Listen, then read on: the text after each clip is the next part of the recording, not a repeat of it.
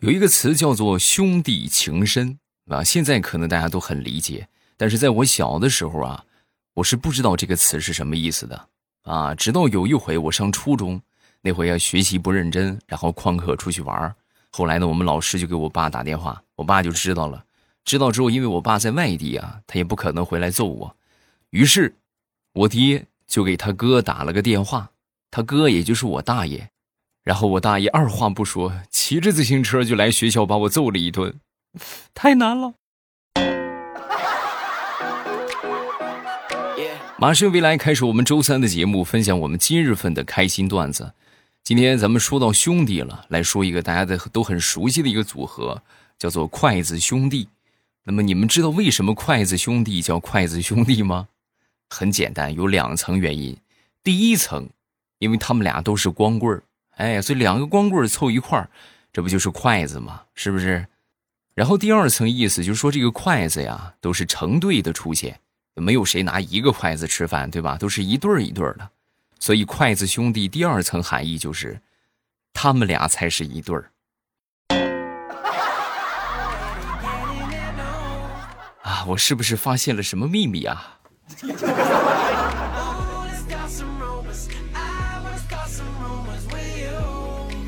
前两天地雷准备领着孩子去动物园然后临去动物园之前呢，就挺紧张的啊，就说：“未来，你看我这第一次去动物园我要怎么装作经常去的样子，才不被人看出来我是第一次去呢？”啊，说完之后，我说：“你这都多虑了吧？哎，你快帮我想想，我真的挺挺纠结这个问题的。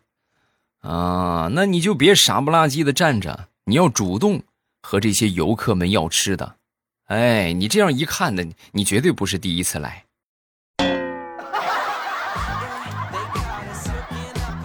不是你是不是误会了？我是去参观动物，我不是去当动物。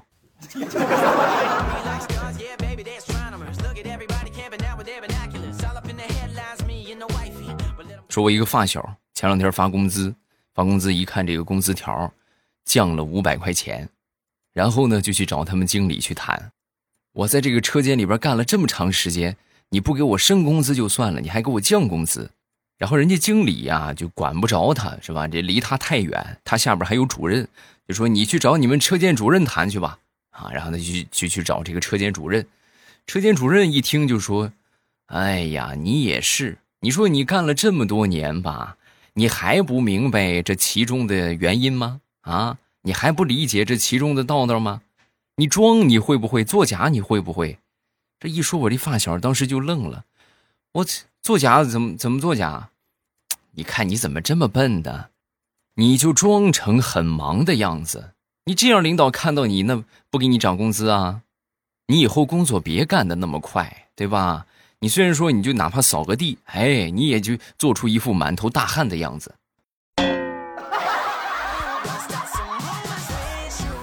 后来呀，我这个发小干了一段时间之后，他就不干了，跳槽了，哎，去当群众演员去了。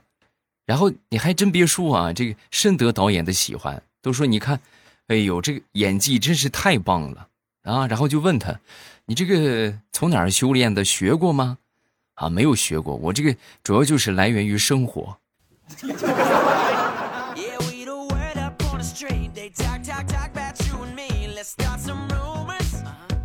昨天去上班坐公交车，然后上了车之后呢，好不容易有个座儿我刚坐下没多会儿啊，突然我前面就站了一个女孩儿啊，然后我当时一看，哎呦，这肚子好大一个肚子啊，那这得让座呀，是不是？然后我就站起来了，站起来之后呢，那个女的大概是感觉到我给她让座了，然后低头看着我，我们俩就视线相对，相对之后呢，她就发现我在看她的肚子，然后当时她就拿起手拍到肚子上。用力往下一摁，仿佛在跟我说：“老娘没怀孕，老娘就是肚子大而已。”你给我坐下。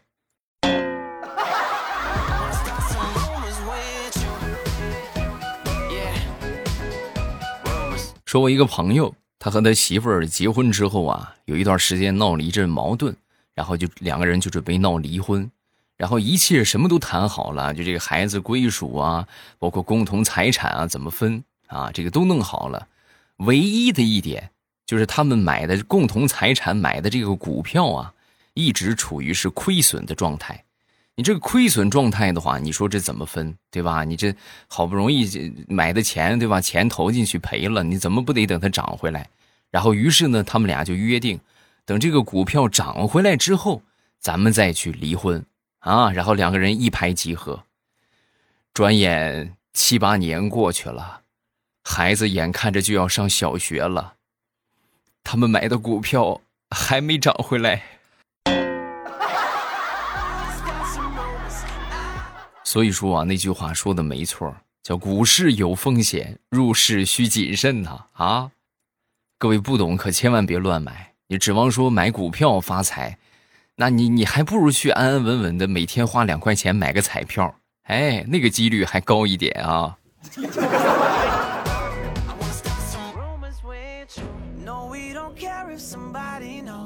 说我一个姐姐的儿子前两天考试啊，考这个语文。考了七十分吧，然后被我姐姐拉出去狂揍了一顿，然后就问他你怎么回事啊？怎么考的成绩这么差？从来没有这么差过。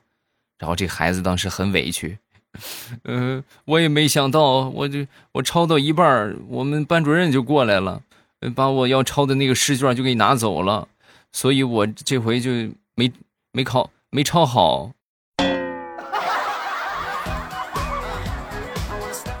然后。我姐姐又狠狠的把他揍了一顿。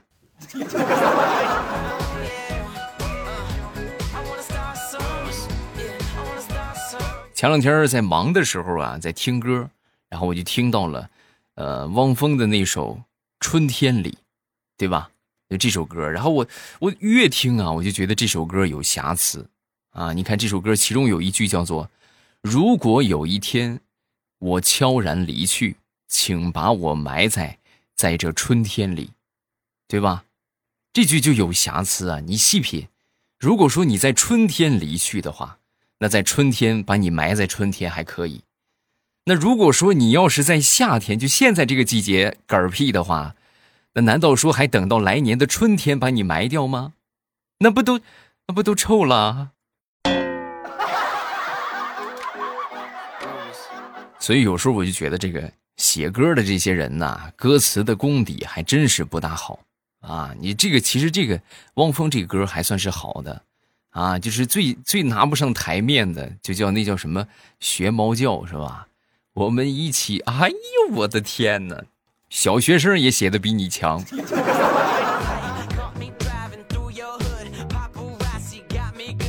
前两天我们办公室小李，然后跟小张就说。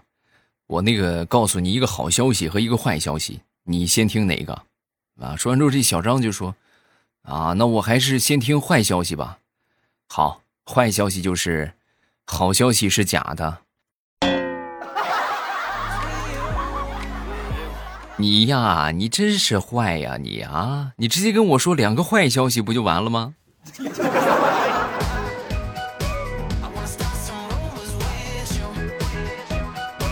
昨天买了十块钱的桃子，回到家之后呢，切成块切成块之后呢，我这个闺女就把这个桃子就端上桌啊，端上桌之后呢，给她妈妈吃，跟他妈妈就说：“妈妈，这个桃子是原味的。”呃，当时我媳妇就挺纳闷啊，桃子还有原味的呢？原味是什么味啊？啊，桃子还有什么味啊？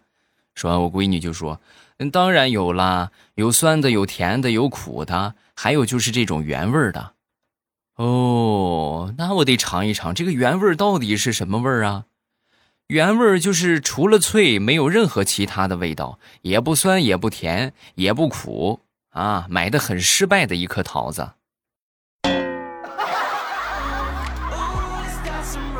宝贝儿，谢谢你啊，谢谢你这么给你爹打圆场。感情我买的不是不好吃的桃子，我买的是原味的桃子啊。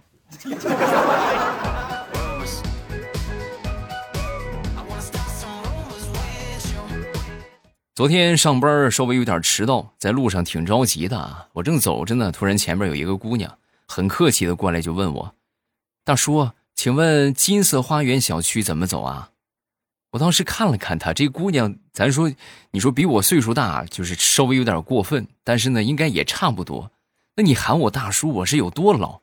然后当时我就给她指了一个错误的方向，我并不是因为他叫我大叔生气，我主要就是想让他记住这个教训，千万不要相信长得帅的男人。哼。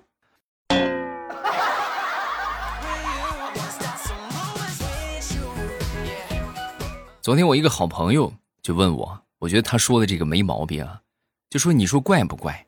你看啊，这个生活当中这些倔劲儿啊、倔驴脾气的人可真是不少，可为什么十二生肖里边？就没有属驴的呢，然后我就仔细想了想，不行，不能有属驴的，啊，为什么呀？你想啊，咱们现在有属马的，对不对？要是再加上一个属驴的，那驴和马呢？到时候你说再生出一个骡子，那你说怎么办？难道再加一个属相，骡子？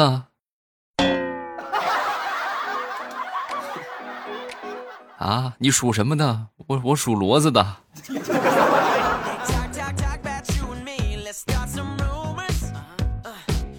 昨天吃完饭，然后呢，我媳妇儿在屋里边看电视，我呢就在刷碗。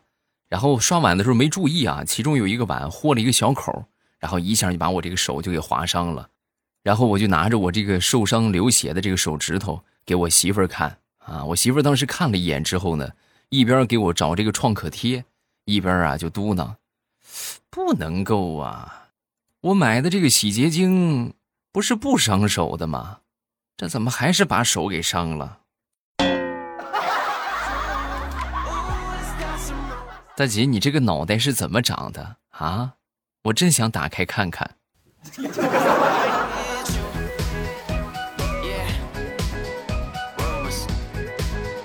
前两天去附近的一个网吧上网。然后进到网吧之后呢，我就发现这个网吧屏幕上这个屏保啊，有一句话我觉得说的特别好，叫“失败并不可怕”。你看看是不是很有点正能量，对不对？失败并不可怕。然后我接着往下看，下边还有一句话，可怕的是你相信了这句话。我信你个鬼！你这个糟老头子坏的很。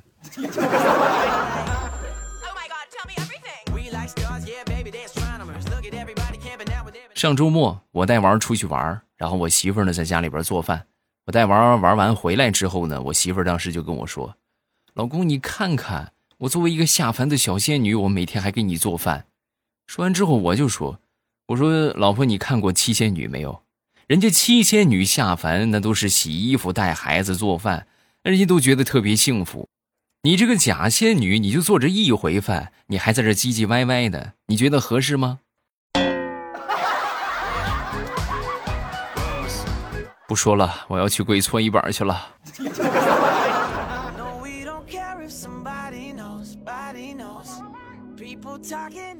前两天跟我媳妇儿去广场上遛弯然后呢，路过看到一群跳广场舞的人，然后我媳妇儿当时跟我就说：“老公，你看，你看，中间那个女孩身材可好了，而且跳的节奏也很好。”然后我当时就一眼我就看过去了，看过去之后，哎，你还真别说啊，真是不错，身材超级棒。而且长得也好看，我正看着呢，我媳妇儿当时啪就给了我一个巴掌。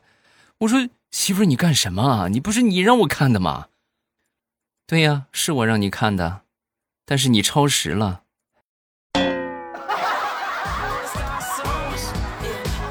啊，太难了。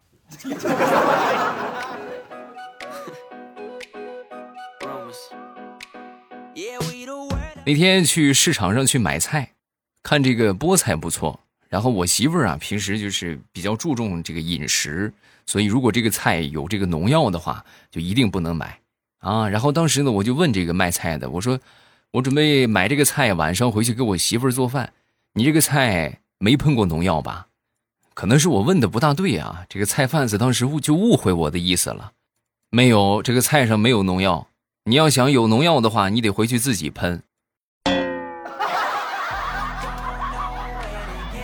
另外，哥们儿，我劝你啊，这个投毒可是重罪，啊，你你你别想不开啊！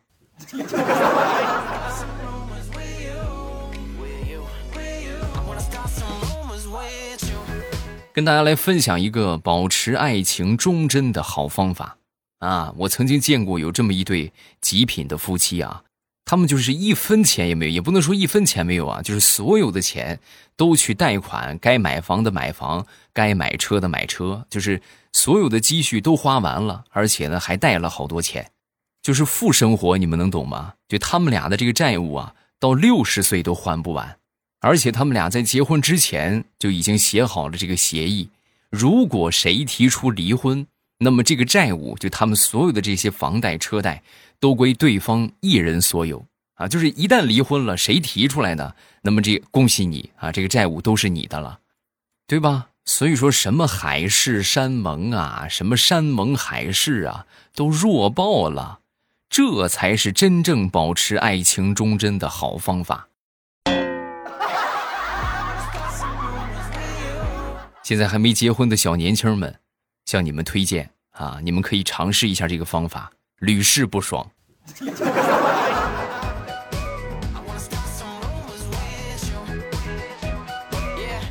说说我们大学的一个班花，大学毕业之后呢，选择了自主创业，然后自己开了一家店，每天是起早贪黑，忙忙碌碌。然后曾经暗恋他的我们一个同学啊，有一天就过去跟他闲聊天啊，就问他：“你说，你说你这个条件这么好，对吧？你学习也不差。”然后你长得也这么好，你何必这么累呢？对不对？然后这个班花的一句话，彻底把他打击到了深渊啊！这班花是这么说的：“我之所以这么努力，就是害怕有朝一日落在像你这种人的手里呀。”那我这辈子我就完了，所以我必须得拼尽全力找一个更好的老公。避开你这样的癞蛤蟆。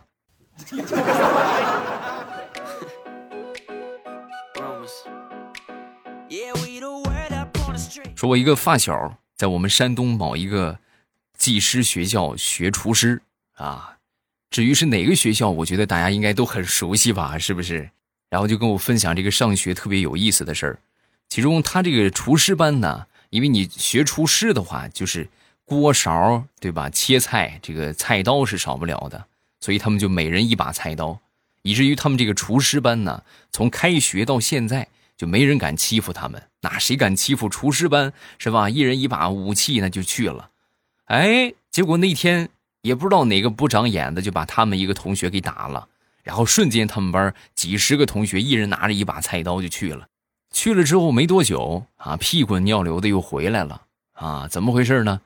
打他们的那个班啊，是挖掘机班哎呦，你是不知道啊，那十几台挖掘机气势汹汹的就朝他们过来了，那菜刀管个鸟用。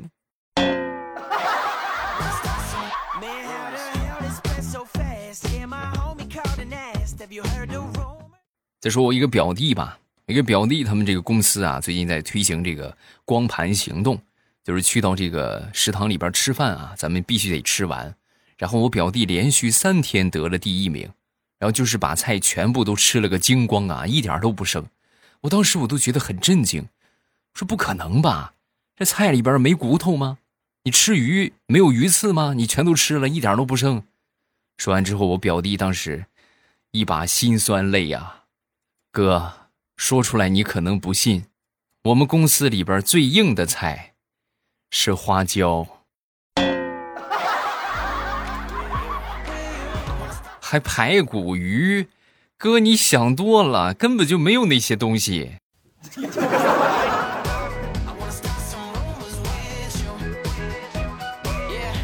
好了，段子分享这么多，下面我们来看评论。首先来看第一个，叫小女子，我来了。未来我爸刚下班，想起好久没有听你的节目了，赶紧打开来听，憋着嘘嘘评论完才去听的。哎呀，辛苦你了。下一个叫于莫奈。每天晚上睡觉的流程就是打开喜马拉雅，点开欧巴，打算听一会儿节目，定时十分钟关闭。结果第一个段子还没听完就睡着了。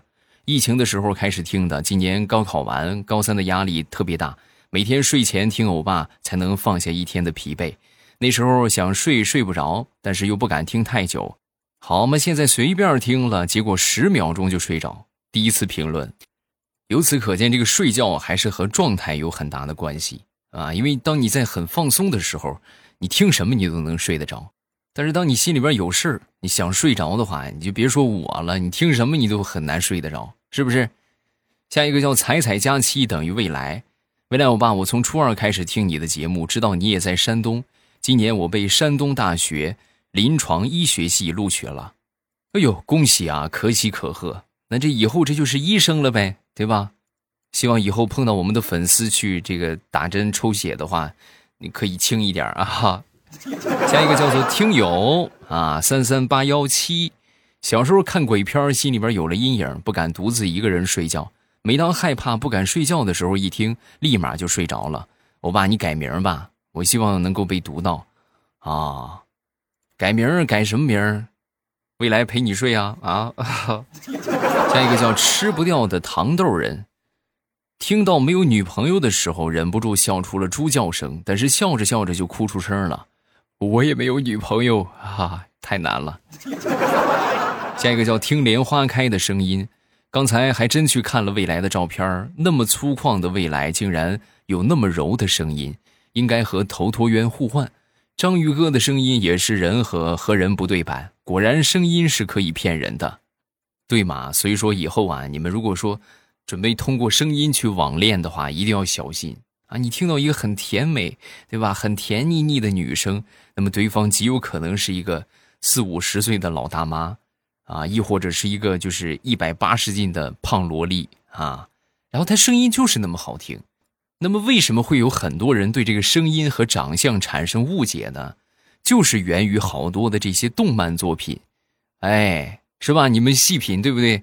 亦或者是这些什么影视作品，那往往这些影视作品，其实你们看到的，并不是他本人的声音，大多都是确实他声音不好听，但是演技还可以，那么就找一个人过来给他配音，那都是配出来的。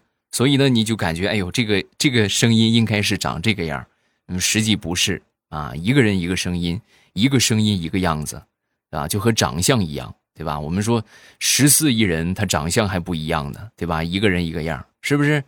好，评论分享这么多，有什么想说的，可以下方评论区来留言。然后呢，我们都会在第一时间分享大家的留言。另外，不要忘了去听小说啊。我们收听的方法呢，就是直接点击我的头像，然后进到主页，主页里边呢有这个专辑，各种各样的小说啊。目前呢是这个三本更新的状态啊，已经完结了两本了。啊，然后呢，还有两本在更，还有一本在更啊，就是《空间之锦绣龙门》。然后喜欢听这个一听到底的感觉，可以去听《盛世田价》。然后呢，喜欢这个追剧的感觉，那么可以去听这个《空间之锦绣龙门》。我在小说的评论区等着你来互动，不信你就可以来撩我啊！只要你给我发评论，我就给你回复。不信你就试试。喜马拉雅，听我想听。